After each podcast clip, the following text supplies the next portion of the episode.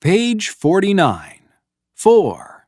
Listen and draw lines.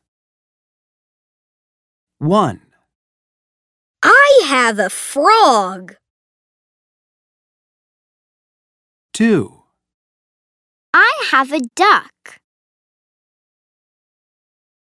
3, I have a fish. 4, I have a bird. 5, I have a dog. 6, I have a tiger.